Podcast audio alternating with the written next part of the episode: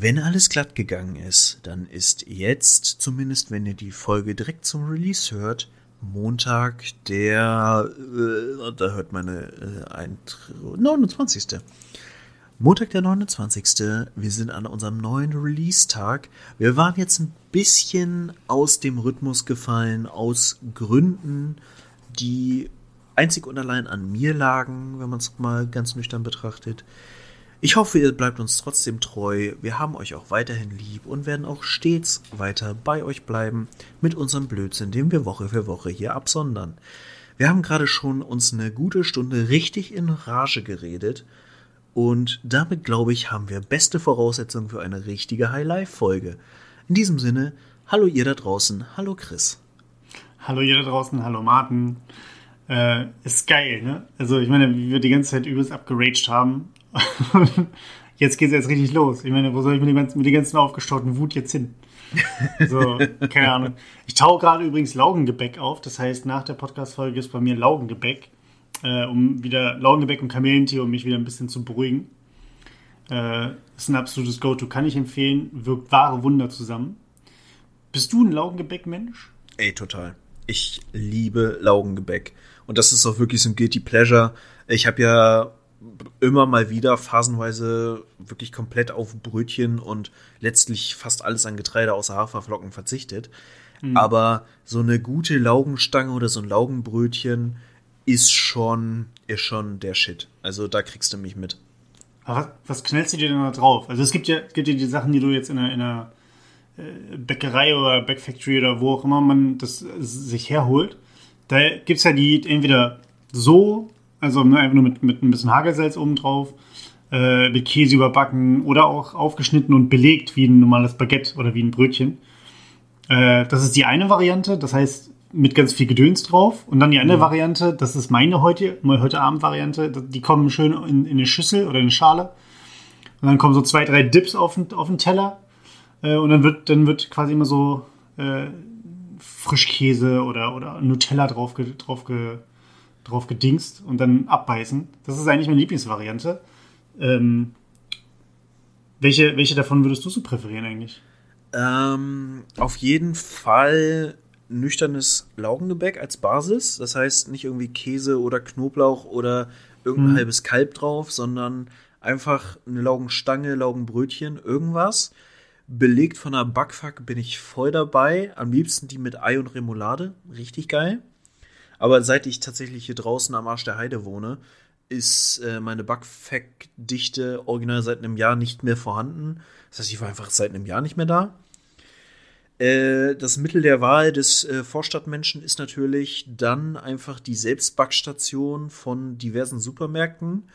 Mhm, Und ich habe ja immer noch die These, dass äh, ein gewisser Supermarkt auf jeden Fall irgendwas stark Suchterregendes in seine Laugenbrötchen jagt weil da kann ich mir dann auch gerne mal einfach mal so 18 bis 20 mit irgendeinem Belag nüchtern reinschieben oder auch notfalls einfach blanko.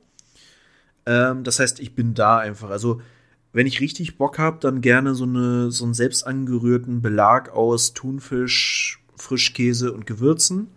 Mhm. Oder wenn es richtig eklig wird, einfach mal so einen halben, so eine halbe Tonne Nutella mit Laugenbrötchen. Am besten Laugenbrötchen ohne Salz dann Beste. Das ist ziemlich geil. Ich muss sagen, bei mir ist es, bei mir ist es, ähm, ich habe jetzt keine, keine Thunfisch oder, oder äh, sonstigen Anwandlungen. Bei mir ist es relativ klassisch gehalten. Ich mache gerne halt sowas wie Nutella oder, oder auch ein anderes Cashewmus oder Erdnussmus oder was auch immer. Das sehr, sehr gern. Ähm, bin aber auch ein großer Freund von irgendwie diesem, so, ähm, nicht körnigen Fischkäse, nee, so ähm, Kräuterfrischkäse, ne? Mhm. Wo ordentlich viel Knoblauch reingeknallt ist. Das ist richtig geil. Aber mein absolutes Go-To, und ich weiß nicht, woher das kommt. Das ist bei uns in der Familie noch nicht mal irgendwie so dermaßen etabliert gewesen, dass ich weiß, meine ganze Familie isst das rauf und runter. Ich mache das einfach nur gerne, einfach nur Butter. Ungesalzene Butter auf Laugengebäck und dann futter ich das weg. Es ist das langweiligste, was man sich vorstellen kann wahrscheinlich, aber ich finde es mit, mit die geilste Kombi. Ja, auf jeden Fall. Ich meine, also Fett, gut Fett, ne? Geschmacksträger und alles schön und gut.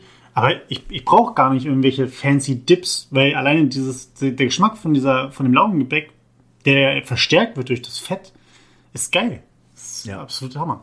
Also ich bin tatsächlich, äh, weil ich grundsätzlich großer Fan von Salz bin, hm, bin ich dann eher bei so einer guten Meersalzbutter, aber ansonsten absolut dabei. Was gibt es Geileres als so schöne, am besten warme Laugenbrötchen und einfach nur schön Butter drauf?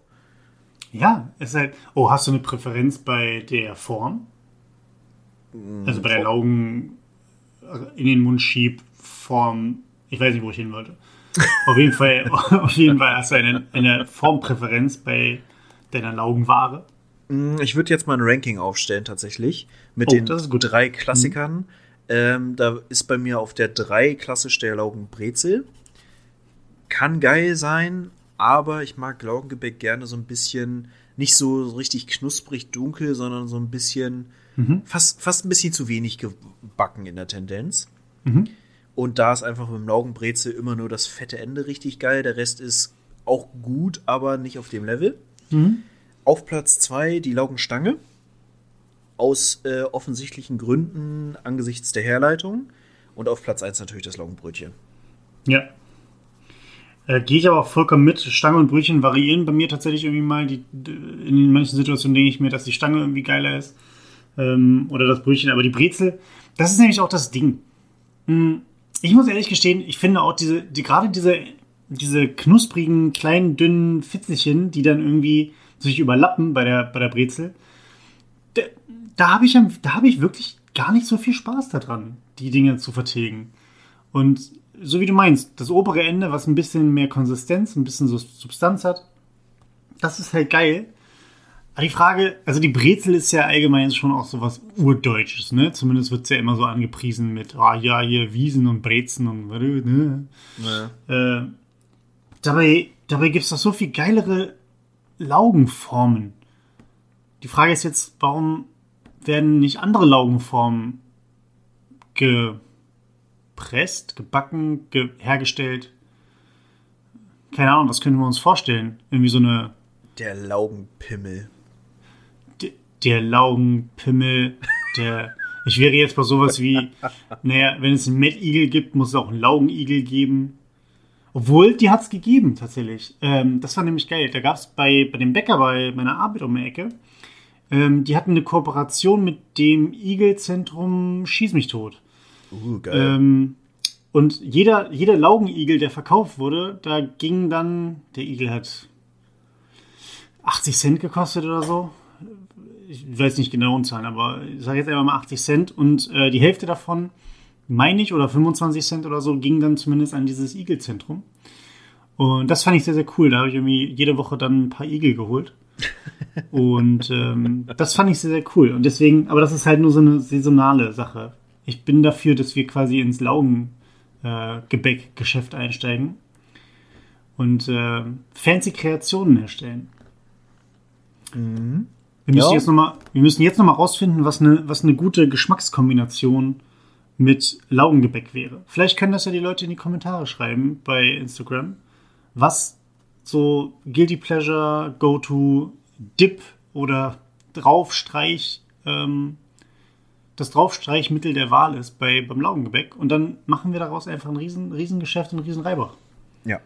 Bin ich auf jeden Fall voll dabei. Übrigens muss ich noch mal kurz Honorable Mention äh, für Laugengebäck machen.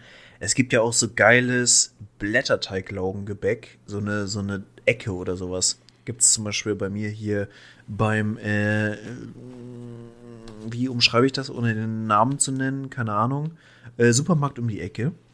Äh, mhm. gibt es äh, genau dieses und das ist auch sehr, sehr geil. Aber das ist halt wieder so ein Ding, das schraubst du dir rein, am liebsten möchtest du 25 davon essen. Vielleicht habe ich ein gewisses Essensproblem, man weiß es nicht.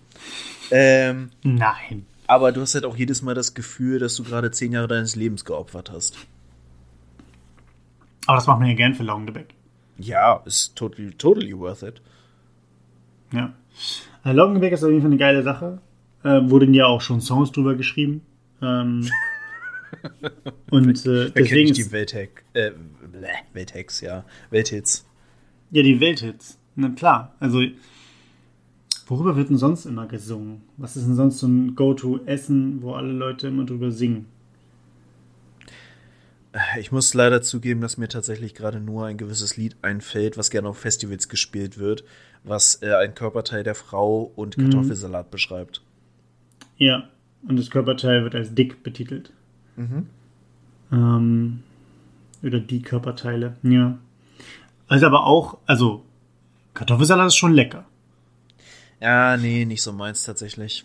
Gar nicht? Nee. Okay, sonst hätte ich dich nämlich gefragt, ob du quasi der Kartoffelsalat-Freund von äh, dem Kartoffelsalat mit Mayo bist oder mit dem mit äh, Essigöl.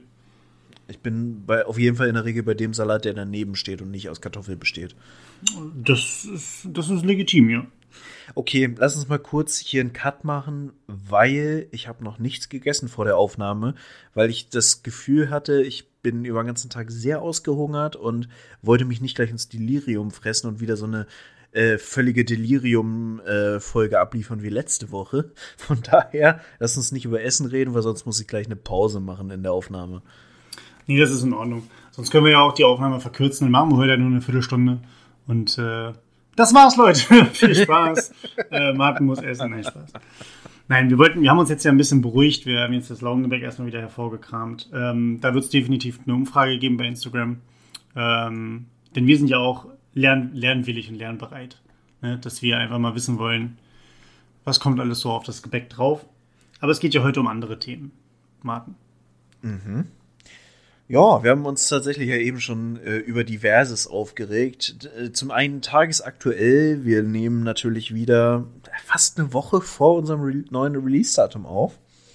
Äh, das heißt, gestern war die MPK, die Ministerpräsidentenkonferenz oder Präsidentinnen. Haben wir eine weibliche Bundeslandspräsidentin gerade? Ähm, ja, ich glaube, ach Gott, ich bin mit dem Kabinett so richtig schlecht aktuell. Ja. Was heißt aktuell? Seit Jahren. Ähm, Malu Dreier nicht irgendwo? Naja, ist ja auch egal. Jedenfalls, äh, die MPK war gestern. Es gibt tolle neue Geschichten, die zu viel Verwirrung arbeitgeberseitig geführt haben.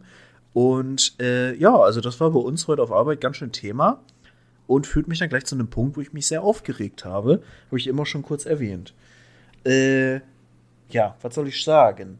Jetzt wissen wir irgendwie immer noch nicht alle so richtig, was jetzt eigentlich definitorisch arbeitsrechtlich ein Ruhetag ist. Das war so die Quintessenz des Tages. Ja, Gründonnerstag, ne? Und äh, der Samstag, der, also Ostersamstag dann dementsprechend. Äh, ja, bei uns war heute auch ganz, ganz großes ähm, Rätselraten. Im Endeffekt für mich relativ vergleichsweise uninteressant, weil ich mir eh Urlaub genommen hatte. ähm, quasi ab dieser Woche Donnerstag. Und äh, aber natürlich ist es halt die Frage, äh, wir aus unserem Mikrokosmos können natürlich auch immer nur unsere Unternehmen betrachten oder dort, wo wir arbeiten, aber natürlich auch ganz, ganz viele andere Einrichtungen, gerade irgendwelche, klar von Restaurants und von, von Friseuren und da kann man das alles immer noch irgendwie ein bisschen, bisschen einsehen, weil man natürlich auch an den Geschäften vorbeiläuft und, und sich, ne, normalerweise hingehen würde und somit hat man ein bisschen mehr Kontakt zu den Situationen und wie die dann mit, gerade auch mit so einer Situation umgehen. Aber was das auch bedeutet für irgendwelche, für irgendwelche Firmen, die man ja nicht auf dem Schirm hat, wo man vielleicht die Produkte vielleicht mal kauft oder mal irgendwo sieht, aber die man ja einfach so gar nicht im, im täglichen Leben permanent, permanent auf dem Schirm hat. Ne? Produzierendes Gewerbe ganz, ganz viel. Was ist denn mit, ähm, da gibt es wahrscheinlich wieder irgendwelche Sonderausnahmen für den öffentlichen Nahverkehr oder für, für die, ähm, na, Mü ach, Mü- Müllentsorgung heißt es nicht. Verdammt, mir fällt das Wort nicht ein. Ähm, ja, auf jeden Fall für, für, die ganzen, für die ganze Stadtreinigung etc. und für die Kollegen und Kolleginnen von AHA. Und ähm, die, wo man eigentlich nicht dran denkt, was bedeutet das dafür eigentlich? Weil die müssen sich innerhalb auch von einer Woche darauf einstellen, dass es vielleicht einen zusätzlichen Feiertag gibt. Ja. So, also ich meine, Personalplanung, das, was du auch vorhin schon auf, auf Mike, auf Mike äh, erzählt hattest, äh, Lager, Lagerlogistik, ne? ähm, Wertschöpfungskette, beziehungsweise hier, ähm, oh Gott, habe ich heute Wortfindungsstörungen. Du. Hör mal. Ja, Ressourcenplanung und der ganze Kram. Also ich meine, das muss ja alles mit einbezogen werden. Und da einfach mal kurz zu sagen, ne, es gibt da einen neuen Feiertag, viel Spaß. Ich, ich weiß nicht, ob das bei, also gehen wir mal davon aus, die Arbeitnehmenden oder viele Arbeitnehmende sind so drauf, dass sie sagen, nee, es ist ein offizieller Feiertag jetzt für dieses Jahr oder Sonderstatus, was auch immer, und ich nehme mir den.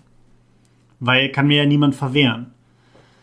Im Vergleich dazu, dass, die, dass viele Arbeitgeber höchstwahrscheinlich sagen werden, ja, Leute, kriegt einen Tag Urlaub zusätzlich, den könnt ihr irgendwann nehmen, aber bitte mit ein bisschen mehr Vorplanung. Ja. Und ja. da wird's, äh, was dann wieder mit den Arbeitsgerichten abgehen wird, ne? Also, das ist echt, echt nicht schön irgendwie.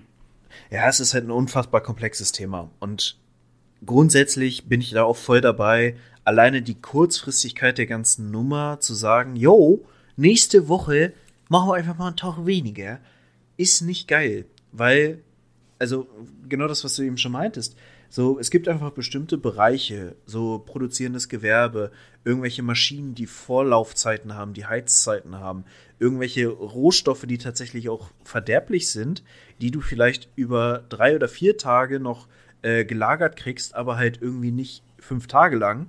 Solche Geschichten, das ist ein wirtschaftlicher Schaden und das erstattet dir auch keiner. Und vor allem kannst du damit besser umgehen, wenn du mehr Vorlauf hast, aber halt nicht innerhalb von einer Woche. Aber auf der anderen Seite finde ich es dann auch einfach nicht günstig, wenn du dich hinstellst und sagst, ja, also, das ist ja wieder nur, ne, die da oben, die machen, was sie wollen.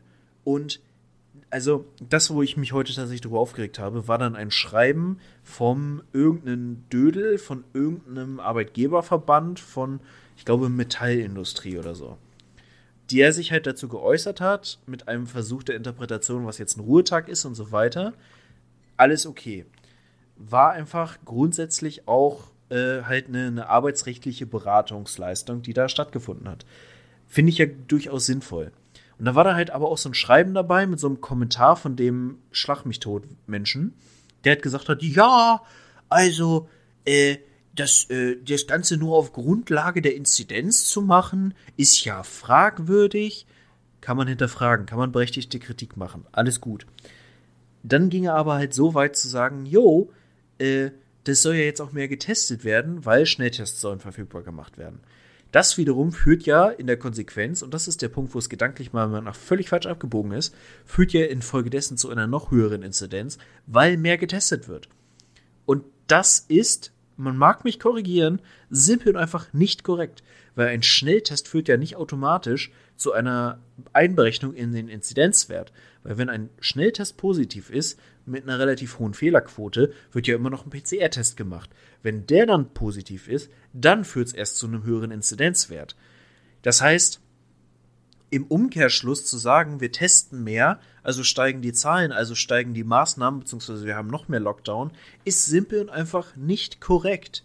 Und es löst ja vor allem das Problem nicht, sondern es ist nur ein Symptom der Gesamtgeschichte, äh, wenn wir, äh, ja, wenn wir mehr testen, haben wir auch einen höheren, also haben wir in der Konsequenz gleich mehr Negativkonsequenzen für die Wirtschaft, sondern wir haben einfach steigende Fallzahlen und das hat negative Konsequenzen für die Wirtschaft. Im Zweifel auch einfach deswegen, weil mehr Leute ausfallen. Aber hey, wir haben immer noch eine fucking Pandemie. Das ist doch keine Aussage ja. und ich erwarte von einem Arbeitgeberverband auch ein reflektierteres Urteil, als einfach nur zu sagen, äh, unsere Wirtschaft geht vor die Hunde. So, ja, wir haben äh, ich, ich bin durchaus dabei. Also ich muss auch sagen, nicht mehr alles, was im Moment beschlossen wird politisch, gerade in Bezug auf die Impfung und so, kann man einfach so unkritisiert laufen lassen.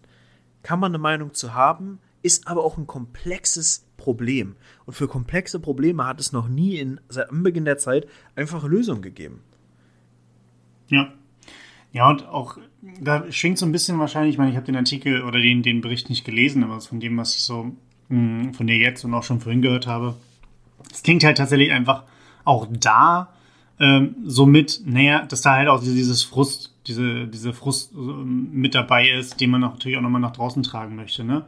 Und klar, man hat, man hat so auf der einen Seite diese typische Politikdebatte, wenn du da im Fernsehen irgendwo da extra Gäste eingeladen hast. Ähm, auf der einen Seite hast du Meinung A und auf der anderen Seite hast du Meinung Z und in der Mitte gibt es nichts. Ähm, und dann werden die halt mal ein bisschen, bisschen gegenübergestellt, schreien sich an und im Endeffekt geht jeder am Abend nach Hause und wir haben im Endeffekt nichts gelernt, es hat sich nichts verändert. Man hat äh, die Meinung von niemandem verändert. Und genau so ist es natürlich. Das, also so, gewisse Dinge, du sagst, du erwartest eine gewisse Reflektiertheit von Arbeit, von dem Arbeitgeberverband oder von der Person, die dort ähm, den Artikel geschrieben hat.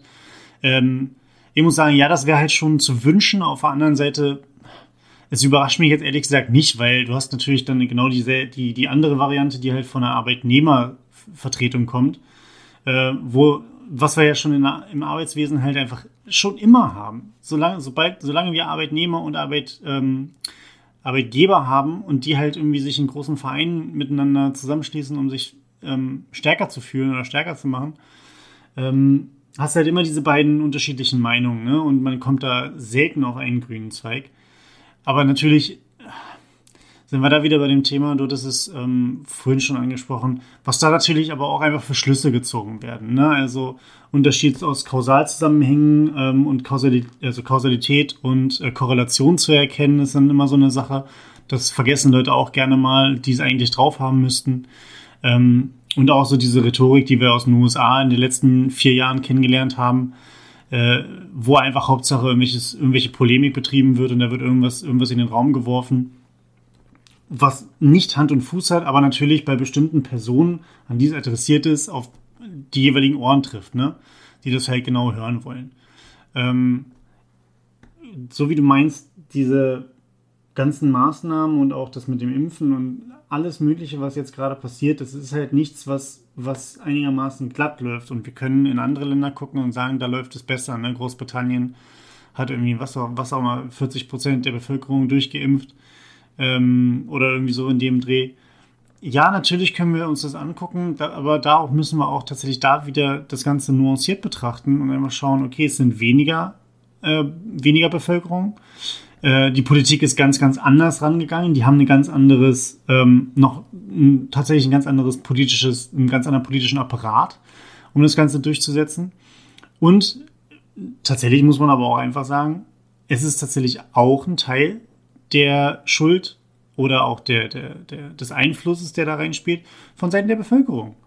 So müssen wir uns ja auch nicht, müssen wir uns auch nicht von los sagen. Als Bevölkerung haben wir natürlich auch unseren Beitrag zu leisten. Und warum ist gerade zum Beispiel in Hannover die Inzidenz so hoch? Und warum sind dann die Werte gehen überall oder sind überall runtergegangen und in Hannover ist es irgendwie konstant geblieben?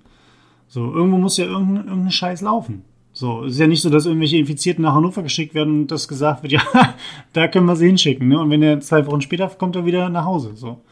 Also passiert ja auch nicht. Das heißt, da halt zusammenzuarbeiten, egal ob man jetzt nun Arbeitnehmer, Arbeitgeber ähm, gegeneinander stellt oder gegenüberstellt oder ob man sagt Politik und Bevölkerung gegenüberstellt, ähm, irgendwo den Mittelweg zu finden, der nicht geil ist und sich nicht schön und sexy anhört und wo man keine tollen Reden drüber schwingen kann.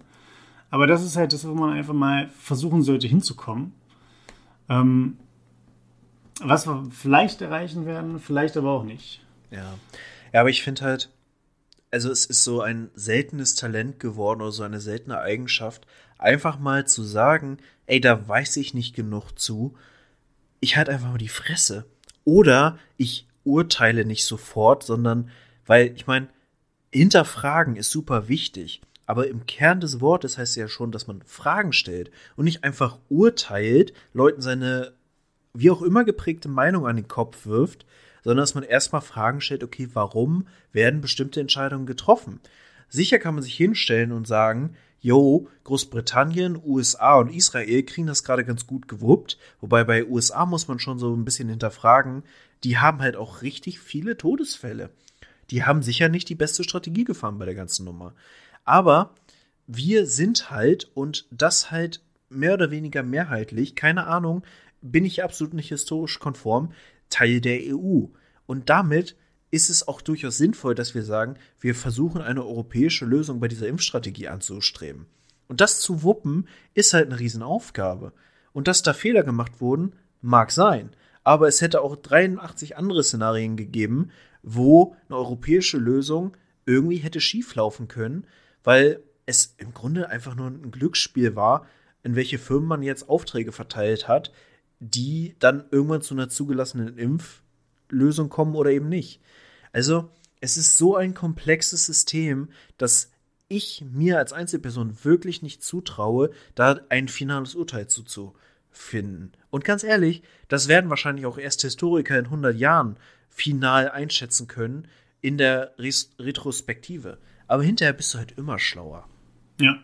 Ja, kannst ja vor allem niemanden, egal in welch, welcher Situation bist, kannst du halt niemandem eigentlich vorwerfen mit, naja, du musst in der Situation, die jetzt neu auf dich zugekommen bist, äh, ist, die, wo es keine Vergleichswerte, sei es in deiner eigenen Historie gibt oder in einer, in einer Historie, wo man halt mittlerweile mit dem Internet ja gucken könnte, was ist in Argentinien denn damals passiert, wie haben die denn reagiert beispielsweise, ähm, dass man halt darauf zurückgreifen kann und sagen kann, ja, genauso machen wir es, ja, damals hat es auch funktioniert.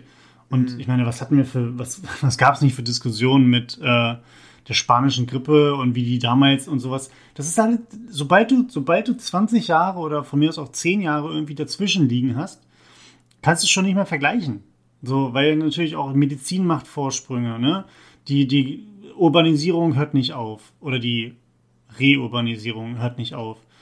Ähm, das ist halt so, das sind halt alles so Sachen, ne, wer, geh du mal morgen arbeiten, wer auch immer du da draußen bist, geh du mal morgen wieder zu deinem Arbeitsplatz und werd dann mal vor eine richtig fiesen neue Situation gestellt, wo gesagt wird, naja, wenn du das falsch machst, sterben Leute. So. Mhm. Und dann viel Spaß, leg los. Und ich meine, da kann sich halt, kann halt natürlich auch jetzt nach einem Jahr diese Stimmen, die dann sagen, naja, jetzt haben wir ja aus einem Jahr gelernt, jetzt müssen wir es richtig machen. Ein Jahr ist ein Fliegenschiss an Zeit. Für einen selbst ist das lang, ähm, und dass wir jetzt zu Hause bleiben müssen, dass wir ähm, viele Leute nicht sehen, das ist super ärgerlich. Aber ganz ehrlich, äh, wer, wer, da behaupten sollte, man hätte selbst einen besseren, deutlich besseren Job gemacht und man wäre mit der Situation viel, viel klarer umgegangen, das sind alles Leute, die halt in der, also aus der Zukunft heraus reden, beziehungsweise halt einfach zurückblicken können, um zu sagen, ja, das lief kacke. Ja. Ich hätte das besser gemacht, weil jetzt habe ich ja das Wissen, dass es damals nicht so gut funktioniert hat. So. Und ähm, ja, das ist halt vollkommen utopisch, dass da sofort immer die richtigen, richtigen. Ähm oh Gott, was habe ich denn heute mit dem Reden? Naja, das, äh, du hast, glaube ich, der Pulver einfach vorhin schon verschossen. Ich, ich war vorhin viel zu aufbrausend und ich brauche unbedingt mein Laugengebäck. Das, das geht, geht gar nicht. oh, aber äh, lass mich noch mal kurz eine, eine richtig schöne äh, Überleitung machen zu einem Thema, was wir vor ein paar Wochen hatten. Hast du inzwischen eigentlich World War Z geguckt? Äh, den hatte ich schon mal gesehen. Äh, nee, warte, weiß, World, World War Z, das war der mit Brad Pitt und den Zombies, ne? Ja, ja, genau. Ja, den hatte ich schon mal gesehen, aber ich hab, ich weiß nur noch diese eine Szene, wo die auf diese riesige Wand, diese Welle auf diese Wand trifft. Ich weiß sonst von dem Film, glaube ich, nichts mehr. Ja, ich habe mir tatsächlich irgendwie die Tage jetzt angeguckt und bin nicht wirklich. Also ich, ich finde ihn ein bisschen na, weiß ich nicht. Also nicht so gut, wie ich irgendwie erwartet hätte angesichts des Casts, der dahinter steht. Okay. Aber was ist, also wie, okay, jetzt, das ist jetzt aber ins, inszenatorisch oder, sorry, oder meinst du vom äh, Storytelling beziehungsweise von dem, was die Geschichte überhaupt hergibt? Mm, also ich finde die, die Story, ich meine, ist tatsächlich sehr zeitaktuell, weil da geht es ja auch um eine Pandemie und auch tatsächlich so ein bisschen mit den, den Playern wie äh, VHO und so, ähm, mhm. ist ja alles mit dabei. Finde ich auch gar nicht so, so schlecht, das so aufzuziehen und auch so ein bisschen quasi so einen biologischen Ansatz reinzubringen. Aber ich finde bestimmte Charaktere einfach 0,0 nachvollziehbar in ihren Entscheidungen in diesem Film. Also A, wieso ist der Hauptcharakter, wieso hat der so eine Bedeutung und kriegt so eine Bedeutung beigemessen? B, wer sind diese Menschen, die da Entscheidungen treffen? Aus welcher Relevanz? Das wird einfach nicht gut erzählt, finde ich. Ja. Oh Gott, ich müsste den echt gucken. Ich weiß nicht, wann der, raus, wann der rauskam. Ich hatte den, glaube ich, im Jahr geguckt, als der rausgekommen ist. 2015 ja. oder so? 16? Nee, nee, so alt ist der noch gar nicht. Ich glaube, irgendwas 18, nee? 19. Oh, wow, okay. Gut, ich hätte ihn jetzt älter verortet. Ja. Ähm, muss ich tatsächlich nochmal machen. Ich habe in letzter Zeit so ganz wenig Filme geguckt, ehrlich gesagt. Kumpel hat mir heute erzählt, dass er ähm, Star Wars 9 jetzt endlich geguckt hat. Äh, und, Richtig tagesaktuell. Sag, sag mal so, er hat ein paar Fragen aufgeworfen. Ne? Aber ähm, wie stehst du eigentlich zu, zu diesem gesamten Thema? Ähm, jetzt habe ich zwei Dinge zur Auswahl. Entweder frage ich dich nach der Zombie-Apokalypse allgemein, wie du so dazu stehst. Ähm, Ja, können wir so machen. Wie stehst du allgemein zu Zombie-Apokalypsen? Das ist Punkt 1. Und Punkt 2, wie stehst du zu der, zu der aktuellen Filmsituation? Die Filme, die quasi gedreht werden, nicht jetzt unbedingt 2021 oder, oder 2020, sondern vielleicht 18, 19, 20, 21. Und welcher Trend, welchen Trend du siehst. Nom, nom, nom, nom, nom. äh, lass mich denken. Also ich finde diese ganze Zombie-Film Kladderadatsch ist ein bisschen ausgelutscht und tatsächlich hatten wir ja vor ein paar Wochen äh, sehr humoristisch ein bisschen über verschiedene Arten von Zombies und so gesprochen. Ich glaube, da kamen wir auch auf World War Z tatsächlich. Ähm, von daher würde ich den Teil jetzt erstmal ausblenden. Bei dem zweiten Teil der Frage, auf was bezogen Trends? Hm, also ich kann mich, es ist wie gesagt eine sehr subjektive Einschätzung auch, aber ich kann mich erinnern, es gab eine, es gab so gewisse, mh, hm, gewisse Themen, Themenlinien, die sich über durchgezogen haben, wo die Filmindustrie gemerkt hat anscheinend, dass das aktuell so ein bisschen ähm, die Leute catcht, dass es Young Adult irgendwie die, die Leute abholt, die halt noch nicht so richtig in diesem Serien-Binging drin sind, sondern quasi auch sich noch mit Filmen ähm, auseinandergesetzt haben. Dann gab es halt eine bestimmte Kategorie, die den Stempel drauf gekriegt hat. Und dann wurden innerhalb dieser Kategorie Filme produziert. Mhm. Ähm, so gewisse Sachen waren ja schon immer da, so irgendwelche Romcoms oder irgendwelche Dramen und Krimis, das gab es ja schon immer. Das zieht sich ja auch immer weiter durch. Horrorgenre gab es auch schon immer. Was ich zum Beispiel aber, zwei große Sachen, die ich gemerkt habe, die halt einfach aufgepoppt sind, das war einmal das Vampir-Genre, ähm, wo du halt von, von irgendwann mal mit Blade angefangen hattest und sich das Ganze durchgezogen hat ähm, bis hin zu irgendwelchen äh, Underworld Twilight Sachen. Ähm, oder Blade und Underworld waren ja relativ jung, aber dann gab es Twilight irgendwann auch noch und dann irgendwann gab es halt keine bis kaum noch Vamp Vampirsfilme. Und das zweite war halt genau dieses Zombie-Thema oder dieses Endzeit-Apokalypse. Ne? Also dann wurde irgendwie, ähm, gut, Mad Max hatte jetzt nichts mit Zombies zu tun, aber wenn man sich die Leute da anguckt, na, ähm, also ne, so, so zum Beispiel so ein Endzeit-Thema. Es gab I Am Legend, es gab äh, World War Z, und alles hat halt irgendwie immer angefangen, dann Resident Evil früher noch, ne? Also, dass so mit irgendeinem Virus, der ausgebrochen ist und dann, ähm, dann geht's los, dann wird die Menschheit dementsprechend bedroht. Mhm. Und das sind so, das sind so zwei Genres oder zwei Themenbereiche, die abgedeckt wurden und natürlich diese ganzen, äh, da greife ich gerade so ein bisschen den Rocket Beans nach, das hatten die vor ein paar Jahren auch schon mal. Da gab es ein Epic Rant ähm, über das Thema dieses Young Adult, ne? Also es gibt einen, einen Auserwählten oder eine Auserwählte und die können es reißen. So, ne? Und die sind dann irgendwo in der Welt unterwegs und äh, können es dann stemmen. Hashtag Tribute von Panem. Äh, Harry Potter kann man auch noch mit reinzählen. Divergent. Ähm, Percy Jackson. Ähm, Maze Runner.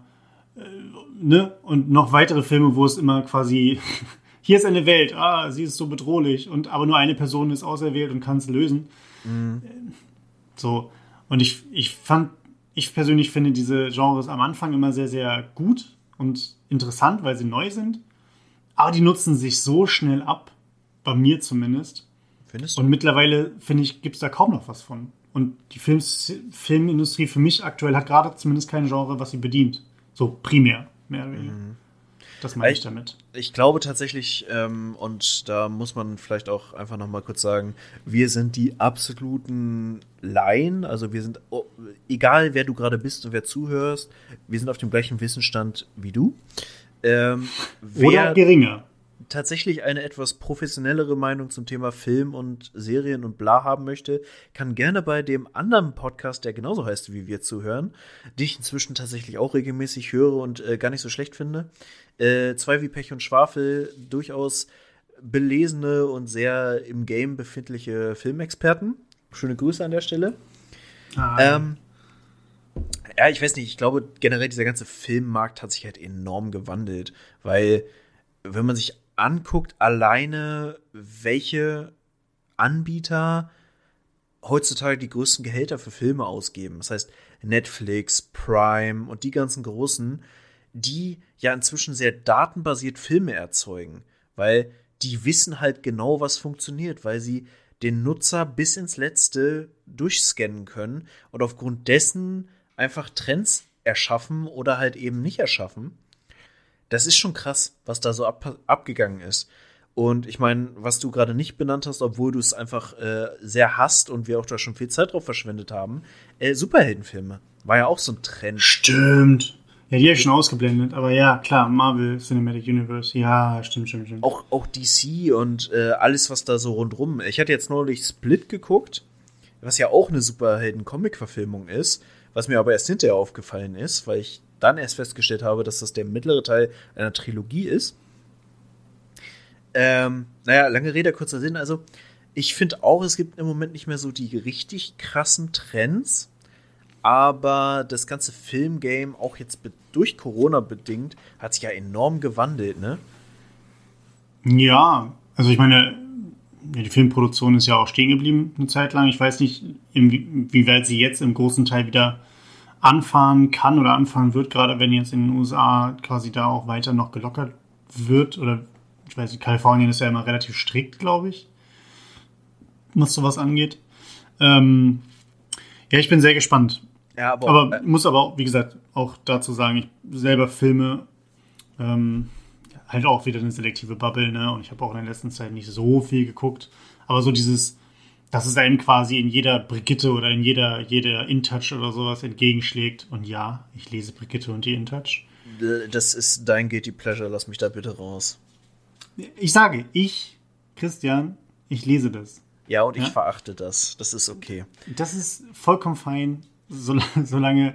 Ja, hast du eigentlich. Wann hast du die Letz-, das letzte Mal die Bravo gelesen? 2005 wahrscheinlich. Die richtige Antwort wäre gewesen noch nie, aber okay. Ähm, wir könnten eigentlich, eigentlich selber. Oh, wir haben so viele Nebenprojekte, die wir nie, niemals anfassen werden. ähm, wir könnten eigentlich auch hier wieder diese Bravo-Bilder-Love-Stories mal machen, ne?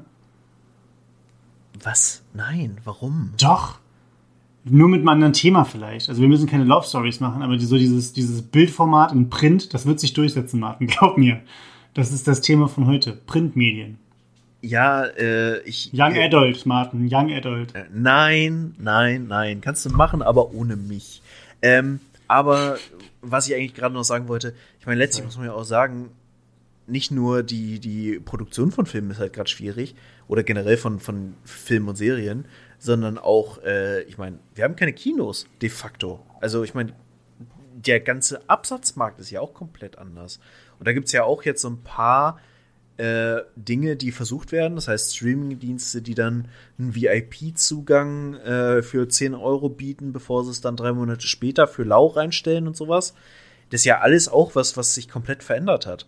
Und auch das wird einen Einfluss haben, weil China scheint ja jetzt langsam wieder aufzumachen und halt auch Kinos aufzumachen, was ja dazu geführt hat, dass Avatar nochmal re-released wird und jetzt seit, äh, glaube ich, äh, zwei Tage nachdem das re-released wurde im Kino in China, äh, wieder der erfolgreichste Film aller Zeiten ist, weil er wieder Endgame überholt hat. Mhm. Mhm. Also wird das zusammengezählt oder wird das quasi bei Null wieder angefangen und das Re-Release kriegt dann seine eigenen Zahlen? Nee, nee, es wird zusammengezählt. Also ah, okay. den, die waren ja irgendwie nur, keine Ahnung, anderthalb Millionen, was ja für die Nummer nichts ja, ist. Hast du in zwei Stunden, ne?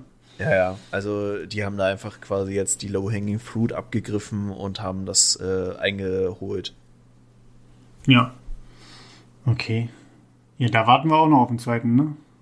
Soll ja kommen. Also äh, These von mir, ich bin mir relativ sicher, weil Avatar war ja der erste Film, der 3D mit Brille ins Kino gebracht hat.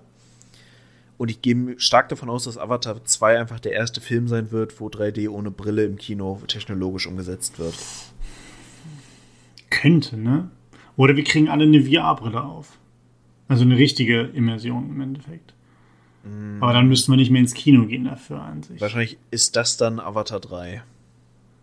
Ja, wo wir in so einer Box sitzen und quasi, wenn die irgendwie im Auto fahren, bewegen sich die Stühle quasi mit. Ja. Ist auch interessant, ja. weil ich meine, wenn du dann quasi in dem Moment, wo du eine VR-Brille hast, kannst du ja auch einen 360-Grad-Film drehen. Das heißt, du müsstest ein Set schaffen und alles schaffen, wo du dich frei drin bewegen kannst und dann quasi mhm. dir selber aussuchen kannst, welchen Teil der Handlung du gerade genau verfolgst. Wäre halt mega aufwendig, aber auch mega krass. Es wäre geil, es wäre halt die Möglichkeit, ein virtuelles, ähm, wie heißen diese Theaterstücke, die wo, wo du halt den, den Leuten hinterhergehen kannst, mehr oder weniger. Also wo du jetzt keine Bühne hast und im Publikum sitzt, sondern diese Interakt ja, mehr oder weniger interaktiven, wo es im Endeffekt theoretisch, du hast ein großes Haus äh, und lässt einfach eine Theatertruppe bei dir irgendwie ähm, ein Theaterstück in deinem Haus quasi austragen, mit verschiedenen, verschiedenen Szenen und verschiedenen Akten. Das heißt, irgendwie drei Leute haben eine Szene irgendwo bei dir im Wohnzimmer, dann kannst du daneben stehen und dir das angucken, wie die dir was vorspielen. Ähm, und dann gibt es halt, parallel läuft aber eine Szene im Schlafzimmer von, von keine Ahnung, 20 Leuten oder so, nein, von äh, irgendwie ein paar Leuten. Und dann könntest du theoretisch auch dahin gehen, aber du verpasst diese eine Szene, weil du selber entscheidest, wo du hinguckst. Mhm. Oder wo du dich gerade befindest. Ich glaube, sowas, sowas gibt es. Und das wäre ja im Endeffekt da der Fall. Die Frage ist dann nur, ähm, das ist ja wie bei Computerspielen. Wenn du sie einmal durchspielst und du weißt, okay, es hat irgendwie zehn verschiedene Enden, möchtest du vielleicht auch zehn verschiedene Enden auch selber erspielen oder miterleben und du kriegst aber nur eins mit und bist dann ja aber neugierig, wie das andere ausschaut. Ja. Und das ist ja dasselbe, dass du die Angst hast, etwas zu verpassen, ne? Bei, ja. bei dem Film dann. Ja, aber im, im Kleinen sind das ja quasi so die Geschichten, die auch mal auf Netflix mit irgendeinem Ding probiert wurden. Und ich glaube, der erste, der es gemacht hat, war irgendein Final Destination, glaube ich, wo du einfach bestimmte Punkte hast, wo du deinen Filmpfad weiterführen kannst und als mhm. Zuschauer quasi deinen Pfad auswählst. Das wäre quasi das nur in 10.000 Mal komplexer. Wäre auf jeden Fall mehr interessant, ob sich das, ob das gut angenommen werden würde, ne? Hm, ja, weiß ich nicht. Ich glaube tatsächlich ähm, gibt es ja jetzt im Moment auch, ist ja einfach, wir sind ja Full Circle gegangen, was Entertainment angeht, ähm, dass so Amazon und Co. jetzt wieder anfangen, so eine Art lineares Fernsehen zu machen. Also einfach ein Sender, wo konstant Sachen laufen, weil die Leute ein bisschen wahrscheinlich auch übersättigt sind einfach davon, dass du dir immer selber deine Inhalte suchen musst. Und einfach wieder dieses, ich lasse mich im Hintergrund beplätschern haben wollen.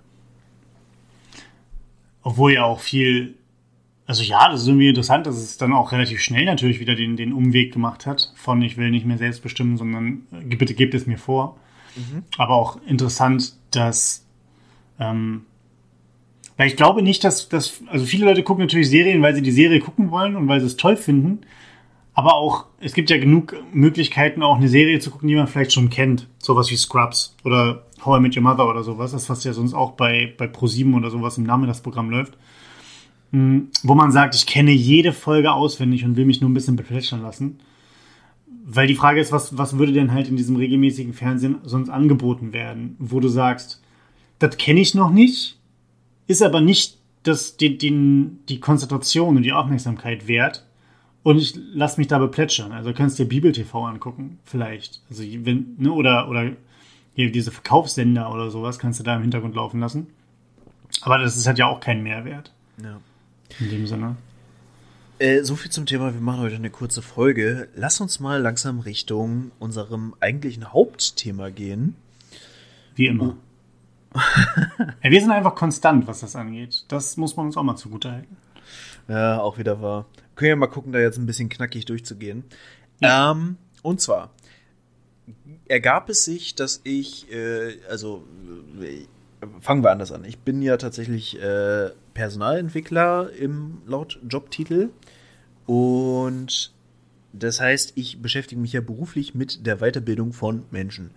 Und ich stand jetzt mal wieder vor der Frage, beziehungsweise wir hatten jetzt eine Situation auf Arbeit, wo wir darüber nachgedacht haben und reflektiert haben, wie lernen wir eigentlich selber? Weil so im Klassischen gibt es ja eine formale Weiterbildung. Du gehst irgendwo zu einem Seminar oder im Moment äh, hast du halt online irgendwie ein Seminar. Das ist begrenzt auf zwei, drei Tage, also einen festen Zeitraum, wo du genau das machst, zu 100 Prozent. Und dann gehst du wieder zurück und wenn du Glück hast, bleibt was davon hängen. Sogenannter Lerntransfer. Das ist ja so der klassische Weg. Ähm, aber ich finde, und bei mir selber kommt das so gut wie nicht mehr vor. Und ich finde halt auch einfach, das, was früher so ein bisschen drauf projiziert wurde, nämlich du gehst dahin, da lernst du eine neue Wahrheit und diese neue Wahrheit ist dann äh, irgendwie der Großteil deines Wissens und so das, was dogmatisch vorweggetragen wird, ist auch einfach nicht mehr so und war wahrscheinlich noch nie so, aber entspricht auch einfach 0,0 dem, wie ich Wissen und das Wissen, worauf ich innerhalb meiner Rolle auf Arbeit zugreife, entspricht. Sondern für mich ist Wissen einfach ein Mosaik an Dingen, die ich schon weiß und konstante Aufnahme von neuen Informationen, die ich auf unterschiedlichstem Wege erhalte, die ich in dieses Mosaik einpasse. Und so ganz, also quasi bildlich gesprochen, wenn ich jedes Quartal mein Wissen um 5% erweitere oder neu ausrichte, habe ich mich nach einer gewissen Zeit ja auch zu 100% verändert in dem, was ich weiß. Und das ist einfach so ein Thema, was ich mal aufwerfen wollte. Wie lernst du heutzutage für deine berufliche Tätigkeit? Mm, ähnlich wie bei dir. Also ich mache selten, dass ich wirklich mich irgendwo einbuche mit einer wirklichen Fortbildung oder auch, also da gibt es ja auch Unterschiede. Ne? Es gibt ja auch kostenlose Angebote teilweise ähm, oder Netzwerktreffen, die kostenlos sind. Ähm, und da gibt es natürlich die anderen, die anderen Angebote, die, wo man einfach sich wirklich das Ganze bezahlt. Normalerweise würde man in Präsenz irgendwo hinfahren, ähm, was jetzt alles online angeboten wird oder vieles davon online angeboten wird. Da muss ich aber auch sagen, da lerne ich tatsächlich vergleichsweise wenig. Beziehungsweise das, was ich lernen, lerne bei solchen Situationen, ist ganz stumpf gesagt, ähm, dass ich mir den Namen von irgendeiner coolen Anwendung äh, merke, die die Person XY da verwendet hat, um was zu zeigen. Und dann setze ich mich damit selber auseinander. Ähm, aber rein, rein fachlich mache ich das sehr, sehr selten über wirkliche ähm, Fortbildung oder Vorträge. Da ist bei mir tatsächlich eher so die Netzwerk, Netzwerkarbeit, dass man mit Kollegen, ähm, Kollegen redet, die in anderen Unternehmen sind oder in einer Einrichtung sind, ähm, runde Tische nehme ich sehr, sehr gerne in, in Kauf, gerade wenn es um das Thema Erwachsenenbildung geht, was ja mein, ähm, ja, mein Themenbereich ist, wo ich unterwegs bin. Da gibt es auch unterhalb der, der jeweiligen Einrichtungen sehr, sehr viele Austauschmöglichkeiten. Das heißt, da einfach, um auf dem neuesten Stand zu bleiben und was so Zwischenthemen sind, wo ich mich auseinandersetze, sowas wie interne Kommunikation, ähm, Ummodellierung von Intranet, ähm, modernes Netzwerken innerhalb eines Unternehmens oder Netzwerkarbeit innerhalb eines Unternehmens, sowas. Da nehme ich dann tatsächlich, oder habe ich mit drei, vier, ja, Blogs sind es nicht, aber mh, hm, wie sagt man dazu?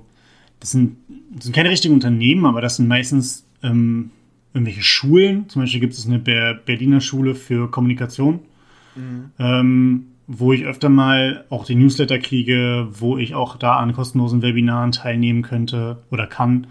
Und da das auch passiv mehr oder weniger mitlaufen lasse teilweise und dann immer was rausziehe auf bestimmte Triggerwörter, ehrlich gesagt. Also ich mache viel neben der Arbeit, dass ich mir sowas anhöre. Und wenn ich da dann auf gewisse Dinge stoße, dann schreibe ich es mir halt auf, beziehungsweise versuche es halt irgendwie zu verinnerlichen. Und ähm, so entsteht das auch. Ähnlich wie bei dir halt, dass man ein gewisses vorgegebenes Mosaik oder einen Rahmen hat, wo man das natürlich versucht einzupassen, weil man natürlich auch in einen gewissen Rahmen gebunden ist, was die Arbeit angeht. Ähm, aber auch alleine so, dass ich, dass ich an einen Punkt komme, wo ich sage, dass, da habe ich jetzt etwas gelernt, was ich vorher mir noch nicht mal habe vorstellen können. Das habe ich lange nicht mehr gehabt. Also wirklich, ja. wirklich lange nicht mehr. Ähm, es ist halt tatsächlich eher Lernen in einem, in einem kleineren, kleineren Kontext. Wie gesagt, einfach nur irgendeine Anwendung. Äh, da hat irgendjemand in dem Seminar einen coolen Opener gehabt, den ich mir abgeguckt habe oder den ich mir, den ich mir mitnehme ähm, von der Art und Weise. Mm, und sonst halt Fragen im Austausch, Netzwerkarbeit. Ähm, genau. Aber es ist ein, gutes Thema. Ähm, dazu noch kurz, bevor, bevor dir wieder quasi das Wort überlasse. Ähm, ich muss aber auch sagen, ich habe da gerade mit dieser Strategie in der letzten Zeit so ein bisschen das Gefühl, Anschluss zu verlieren. Ähm, weil ich halt dadurch selber, dadurch, dass ich natürlich immer sage, okay, ich ziehe für mich raus, was ich rausziehe und lass mir irgendwie nichts vorschreiben, mhm. kriege ich, krieg ich keinen, habe ich, hab ich das, die Befürchtung oder das Gefühl, so einen Status quo zu, ver zu verpassen. Dass ich nicht mehr weiß, okay, ist jetzt das, was ich mitkriege, ähm, falle ich weiter zurück vom Status quo, nehme ich aktuell viel mit ähm, und wo stehe ich genau? Weil bei so einem Vortrag oder bei so einem keine Ahnung, Veranstaltung der, der, der, der Erwachsenenbildung in, in, keine Ahnung, in der Dachregion oder sowas, wenn man da einen Vortrag hört und sagt, das ist alles neu, was ich hier höre, das heißt, das, was ich vorher wusste, ist wohl anscheinend irgendwie ein bisschen wenig gewesen, mhm. dann weiß man, wo man steht. Ähm, aber dadurch, dass ich mir diese Vorträge entweder nicht, nicht finde oder zumindest bisher nicht so wirklich reinziehe, fällt mir das halt aktuell ein bisschen schwer, mhm. mich dazu verorten. Aber genau, das ist bei mir der Fall. Wie ist das bei dir? Ja, also äh, geht mir genauso und ja, also ich weiß nicht, bei mir bin ich auch selber so vor der Frage, kann ich das, was ich im Moment an Masse an Medien, die ich habe, die ich konsumiere und die ich irgendwie in mich aufsauge, ob das, ob ich das langfristig so halten kann, weil es einfach schon eine Menge ist. So, du weißt ja, ich bin ja von uns beiden derjenige, der super Social Media affin ist. So, mhm. und das ist ja nicht nur, dass ich äh, irgendwie Instagram mir recht viel reinziehe, sondern ich bin ja auch auf LinkedIn unterwegs, ich bin auf Xing unterwegs, auch wenn LinkedIn den die langsam gefühlt echt einsackt. Ähm, ich höre super viele Podcasts, eben nicht nur im Daddel- und äh, Spaßkontext, sondern auch einfach in, in ganz, ganz unterschiedlichen Bereichen, die eben auch beruflichen Kontext hat. Direkt oder indirekt, möchte ich auch gleich nochmal drauf eingehen. Ähm, und das ist so, dass man, man plätschert einfach so konstant Dinge in sich rein und das ist auch so ein Thema, du kannst dir nicht alles merken. So, ich meine, was mir, was bei mir leider echt zu kurz kommt, ist das Lesen, was ich eigentlich auch gerne noch machen würde. Und äh, ich glaube, so hat einfach jeder seine Medien, die er in sich aufnimmt, oder seine Informationsquellen, die man in sich aufnimmt. Und viel ist dann halt auch genauso, ne, Gespräche, man hört mal von dem oder jenem was. Ähm, alleine die Gespräche von uns beiden bringen mich oft gedanklich auch weiter, Themen einzuordnen oder von neuen Themen zu hören.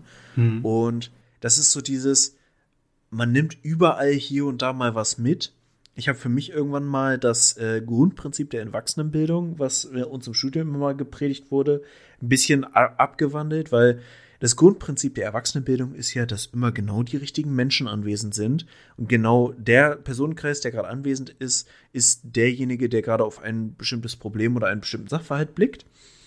Ich habe das für mich so angepasst, dass ich immer genau die richtigen Informationen behalte, die für mich halt gerade relevant haben, äh, Relevanz haben. Und äh, ich profitiere tatsächlich davon, dass ich so ein assoziativer Lerntyp bin. Das heißt, wenn ich vor einem Problem stehe, dann äh, klingen bei mir im Hinterkopf irgendwelche Dinge, die ich mal gehört habe und nie wieder dran gedacht habe, aber sie können mir in dem Moment dann gerade irgendwie helfen, ein Problem zu beackern. Mhm. Ähm, und so fahre ich da irgendwie ganz gut mit. Aber ich weiß halt auch, dass ich gerade in einer Lebensspanne bin und auch in Corona-bedingt in einer Situation bin, wo ich nicht viel anderes zu tun habe, als mich mit Informationen beplätschern zu lassen. Und dass, wenn ich irgendwie mal wieder einen anderen Lebensschwerpunkt haben werde oder irgendwann vielleicht meine Familie haben werde oder so, weiß ich halt nicht, ob ich diese Masse an Medienkonsum beibehalten kann und dann quasi so unterwegs bin, wie ich es im Moment bin. Mhm. Was ich aber halt auch sehr spannend finde und deswegen bin ich auch so ein Typ, der sich einfach für so unfassbar viel begeistern und interessieren kann, ist, dass ich mir gerne einfach Dinge, die im ersten Blick nichts für mich in meiner jetzigen Tätigkeit äh, damit zu tun haben, mich trotzdem interessieren, weil ich denke, es könnte mal relevant werden. Und das wirft mich tatsächlich regelmäßig auch vor eine Diskussion oder vor eine Rechtfertigungssituation mit meiner Führungskraft, warum ich jetzt bestimmte Dinge mir angucke, sei es Arbeitszeit oder nicht Arbeitszeit, ist ja erstmal egal, äh, wo ich aber denke, das könnte Relevanz haben. Und ein mhm. Beispiel mhm. dafür ist, ich meine, ich bin, ich arbeite in der Personalabteilung, ich bin Personalentwickler. Hat im ersten Sinne erstmal nichts mit Blockchain und Bitcoin zu tun, weil da wird jetzt erstmal oberflächlich von den meisten Leuten gesagt, das ist ein Finanzthema, das interessiert mich nicht. Ich hatte jetzt neulich, ich weiß nicht, ob du es mitbekommen hast, haben irgendwelche Influencer auf Basis von Blockchain die Rechte oder die Besitzrechte von bestimmten GIFs verkauft bei ihren Followern. Nee, das habe ich nicht mitbekommen. Also ich weiß nicht, das waren halt so irgendwelche großen amerikanischen Dingens, die tatsächlich so ähnlich wie physische Kunstwerke verkauft werden, haben sie auf Basis von Blockchain einfach bestimmte imaginäre Bildrechte an Leute verkauft. Mhm. klingt erstmal total bescheuert, weil außer dass du irgendwo quasi eine Datei in deinem Besitz hast, die aber jeder auch screenshotten kann, was aber genauso ist, ne, ich meine, ob du die Mona Lisa jetzt irgendwie abfotografierst oder nicht, äh, steigert jetzt nicht den Wert von deinem Screenshot, sondern nur den Wert der Mona Lisa im Zweifel. Ja. Ähm, ist halt super zukunftsweisend. Wo ich so denke, lässt sich das nicht irgendwann, weil ich finde es zum Beispiel spannend, wenn du Trainings gibst oder halt irgendwelche Präsentationen oder so. Konzepte können ja nicht wirklich geschützt werden. So, du hast einfach, wenn du dir Erwachsenenbildung anguckst, mhm. äh, du hast einen Trend für ein bestimmtes Training, das 80-20-Prinzip oder 90-10 äh, oder whatever ist halt einfach immer so eine Sau, die durchs Dorf getrieben werden und jeder Anbieter für Führungstrainings oder Zeitmanagement-Trainings oder Stressbewältigungstrainings oder so, die kopieren sich einfach nur gegenseitig. Die zitieren alle die gleiche Scheiße. Heißt, unterm Strich, Konzepte können nicht geschützt werden. Die Frage ist, die ich mir dann irgendwann gestellt habe, lässt sich dieses Blockchain-Prinzip auf dieses Problem transferieren, dass du sagst, du hast ein Training, das lässt du dir über Blockchain-Technologie quasi, ist das dein Konzept? Das kannst du damit nachweisen und kannst damit quasi so eine Art Patent auf ein bestimmtes Konzept machen. Einfach weil du rechtlich dann nachweisen kannst, ich habe das zuerst gemacht. Und so, das sind so Fragen, die ich mir stelle, ähm, weil ich finde, alles ist irgendwann interessant und alle, jede Technologie, die im Moment irgendwo aufploppt, könnte halt mal wirklich disruptiv einen bestimmten Bereich, wie zum Beispiel eben das Lernen oder irgendwas anderes, einfach mal betreffen. Und das ist halt, weiß ich nicht, ich bin da vielleicht ein bisschen verkopft unterwegs, aber ich finde halt das gerade auch spannend, immer so ein bisschen die Augen offen zu halten, was auf der Welt passiert, was sich verändert und was davon irgendwann mal in fünf, in zehn oder in zwei Jahren äh, Relevanz haben könnte. Mhm. Aber ich, ich, glaube tatsächlich auch, dass es ähm,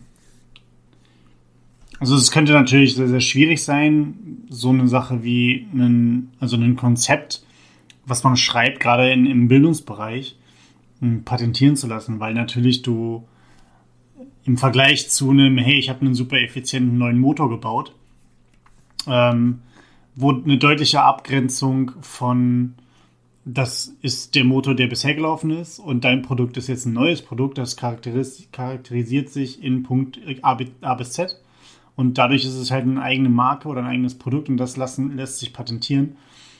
In einem Erwachsenenbildungskonzept hast du natürlich immer was aus mehreren ähm, ja, aus mehreren Teilen wie ein Motor besteht, aber die du, die du, wo glaube ich, meiner, meiner Meinung nach, vielleicht bin ich da auch zu, zu eingefahren schon, ähm, du sie nicht so weit differenzieren kannst, dass du sagen könntest, das ist so dermaßen innovativ und so dermaßen anders zu dem, was aktuell ähm, oder was ganz, ganz viele andere Anbieter und Anbieterinnen anbieten.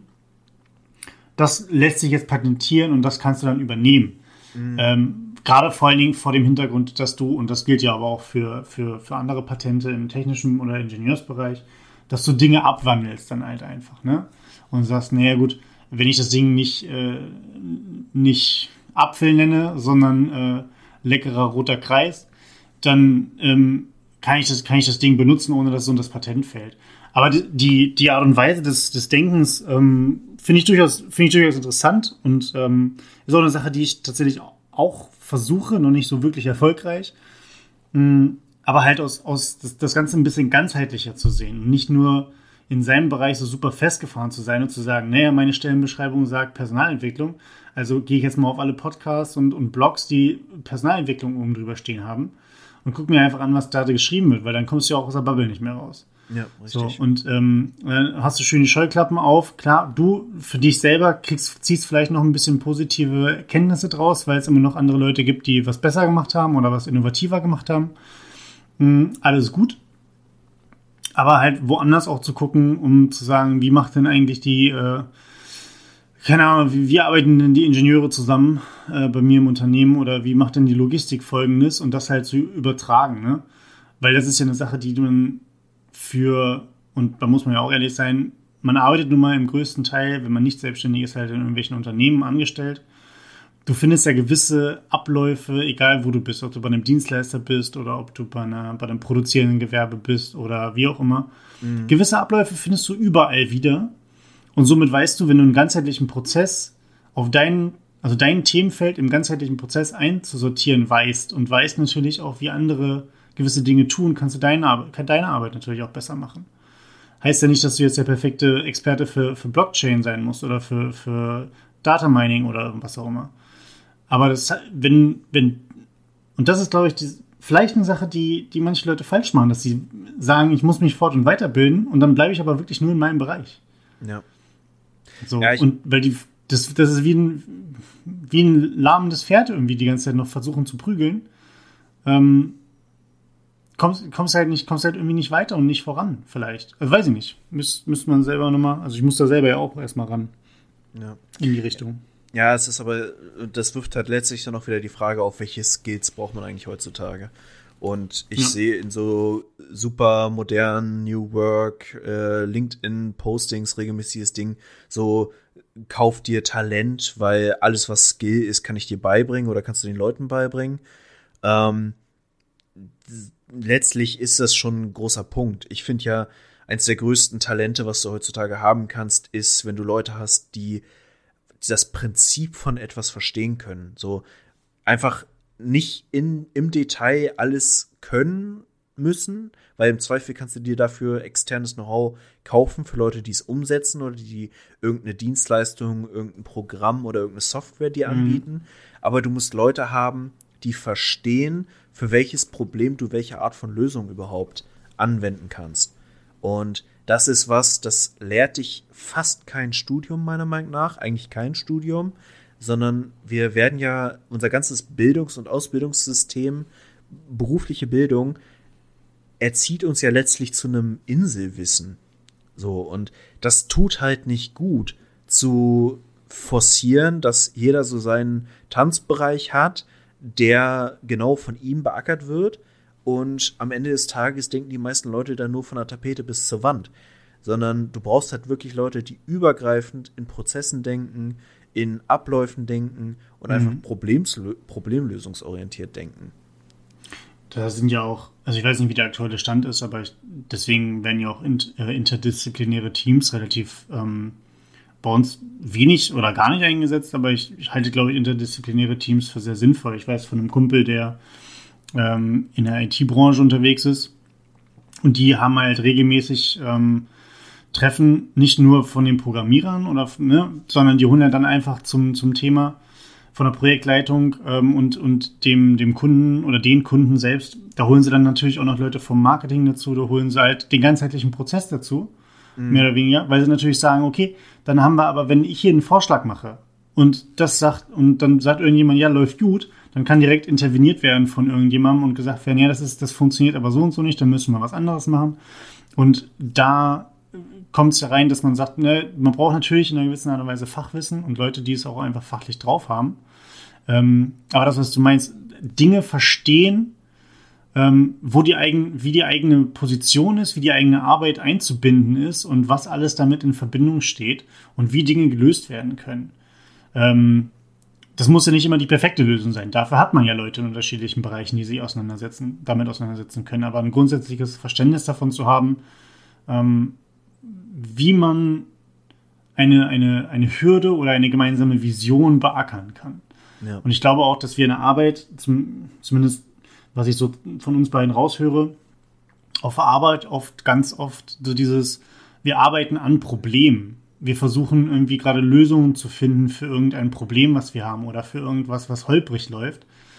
Ähm, aber ich kann von mir zumindest sagen, ich war schon lange nicht mehr in dem Modus, dass ich gesagt habe, es läuft alles tutti und jetzt kann ich richtig loslegen mit meinen Ideen.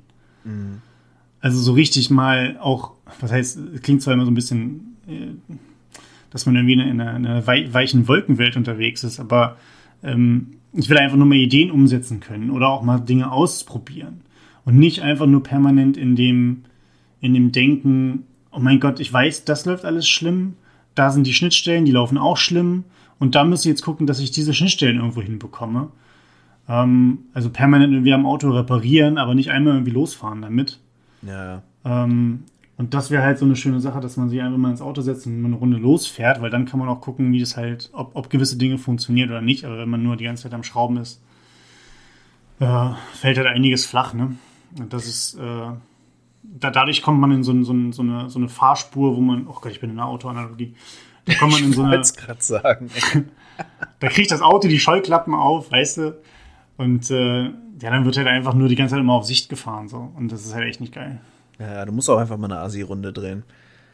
Ja, richtig schön Donut drehen, schön Gummi auf der Fahrbahn lassen, klar. Ja. Ja, also ich glaube, es ist einfach, ich bin gespannt, wie das auch letztlich sich, weiter, sich weiterentwickelt und ähm, was die nächsten Trends werden, die wirklich disruptiv die komplette Arbeitswelt betreffen. Ich, ich, man könnte jetzt ein bisschen äh, Rätsel raten, aber ich glaube, vieles sieht man auch einfach noch überhaupt nicht kommen. Ähm, Im Bereich der, der beruflichen Bildung glaube ich tatsächlich, dass Augmented Reality und Virtual Reality relativ zeitnah so gangbar und äh, flächendeckend einsetzbar werden, dass die gerade so bei, bei handwerklichen Tätigkeiten beziehungsweise bei produzierenden Tätigkeiten eine enorme Rolle einnehmen werden, einfach weil die Technologie nicht mehr so teuer ist. Mhm. Aber es ist spannend. Also es ist auch letztlich ähm, mit der Basisthese oder der Basisannahme, dass einfach niemand noch alles in seinem Fachbereich überhaupt wissen kann, sondern dass es wirklich mehr darum geht, sich konstant das Wissen nutzbar zu machen, was man für den Moment braucht, ist einfach so viel möglich. Naja. Ja.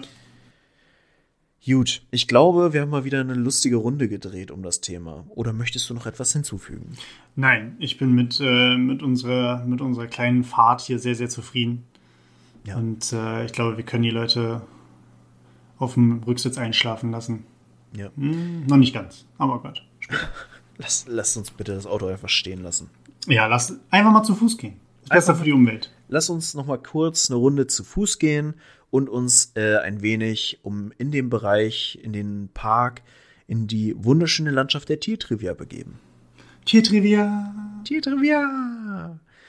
Und ich habe da mal was vorbereitet. Dazu möchte ich noch mal kurz mal wieder Grüße rausschicken. Es war zumindest der Beginn meiner Recherche, die ungefähr zehn Minuten gedauert hat, mich aber in interessante Gefilde gebracht hat, war tatsächlich mal wieder ein äh, Hörerin, äh, also in dem Fall Hörerin, weil weibliche Hörerin, schöne Grüße an der Stelle, war ein Hinweis. Und zwar wurde mir ein Bild zugeschickt, wo so ein Sharepick war, wo einfach drauf stand, die Milch von Nilpferden ist rosa. Mm, und du hast es recherchiert und ich es stimmt? Habe es recherchiert, es stimmt. Allerdings finde ich den Grund dafür fast noch spannender. Und das war ja, so ein bisschen raus. Tiertrivia, die dann äh, rausgekommen ist. Ich weiß nicht, stell dir mal kurz ein Nilpferd vor. Ja. Die haben ja, die sind ja irgendwie so, so dunkelgrau in der Regel, aber haben so einen leichten Rotstich dabei. Ja, bisschen, bisschen, bisschen pink sind sie, ja. Weißt du warum? Vermutlich nicht, weil sie Flamingos futtern. Nee, eher weniger. Aber Nilpferde haben tatsächlich ein ja, eine Art körpereigene Sonnenmilch, die sie absondern. Ah, können die genau wie Schweine nicht schwitzen? Ja, exakt.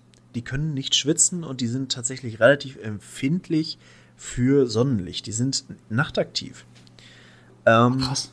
Zu dem Thema nachtaktiv kann ich nochmal wieder hinweisen auf die Folge äh, von Geschichten aus der Geschichte, die vor zwei oder drei Wochen rauskam.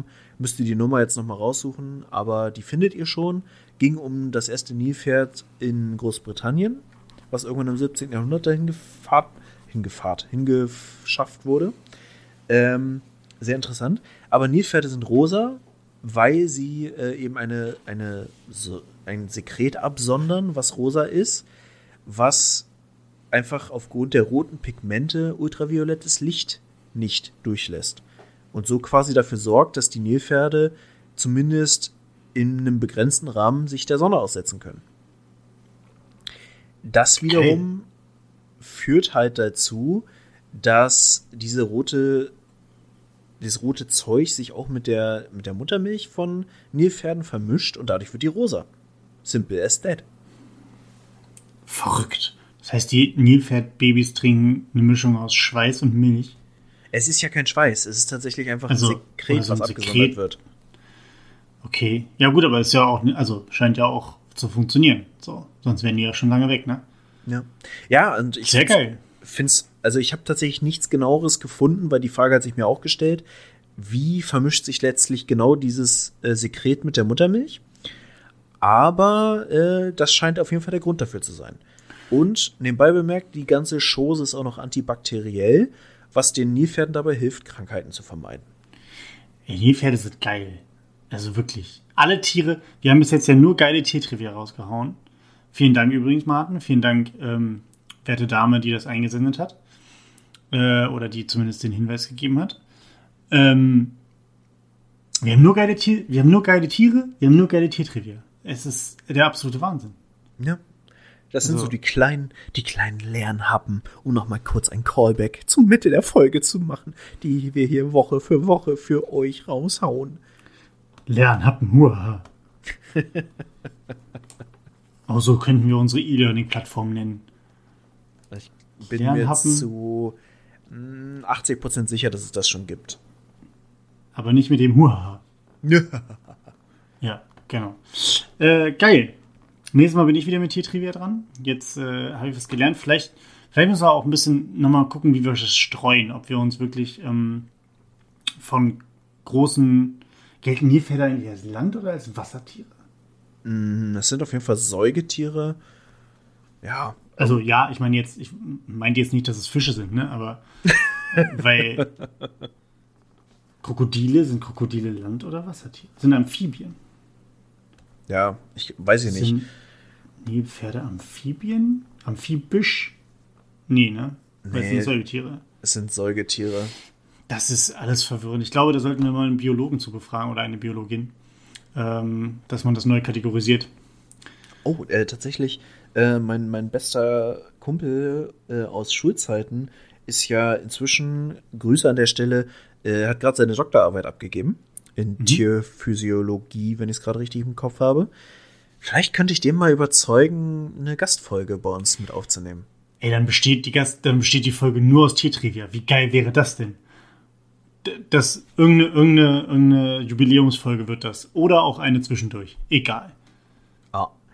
Oh, stimmt. Äh, wird auf jeden Fall nicht die 40, weil die 40 ist ja schon mh, übernächste Woche dann fällig.